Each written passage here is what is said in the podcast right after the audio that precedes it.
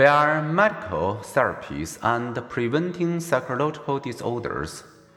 Psychotherapy is one way to treat psychological disorders. The other is biomedical therapy, physically changing the brain's functioning by altering its chemistry with drugs, affecting its circuitry with electroconvulsive shock, magnetic impulses, or psychosurgery, or influencing its response with changes in lifestyle. By far, the most widely used biochemical treatments today was drug therapies. Primary care providers prescribe most drugs for anxiety and depression, followed by psychiatrists and in some states, psychologists. Drug therapies. What are the drug therapies? How do double blind studies help researchers evaluate a drug's effectiveness? Since the 1950s, discoveries in psychopharmacology have revolutionized the treatment of people with severe disorders, liberating hundreds of thousands from hospital confinement.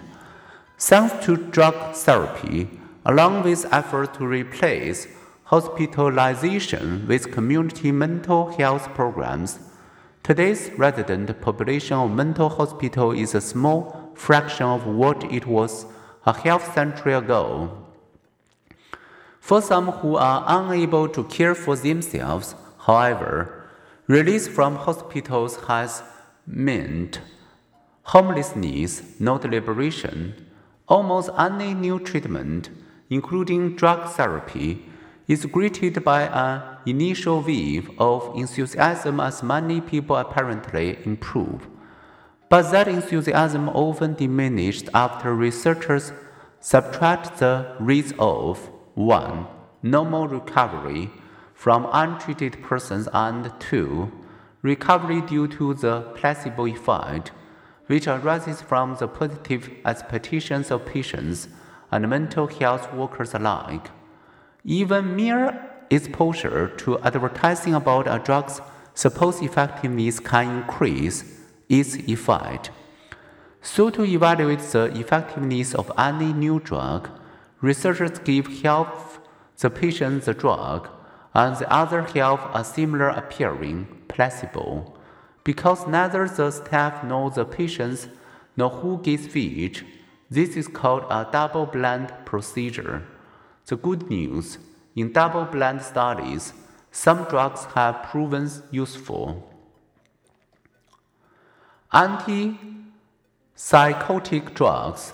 The revolution in drug therapy for psychological disorders began with the accidental discovery that certain drugs used for other medical purposes calm patients with psychosis these first generation antipsychotic drugs, such as chlorpromazine, dampened responsiveness to irrelevant stimuli. Thus, they provided the most help to patients experiencing positive symptoms of schizophrenia, such as auditory hallucinations and paranoia.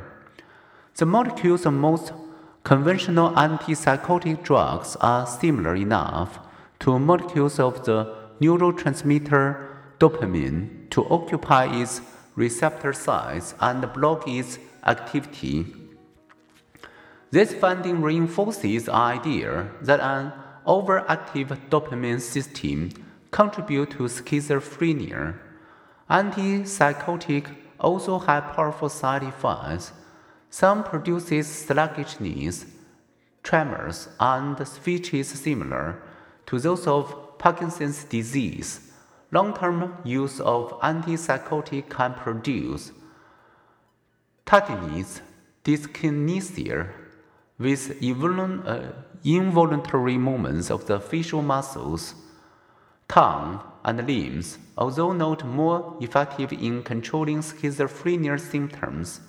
Many of the newer generation's antipsychotics, such as risperidone and olanzapine, have fewer of these effects.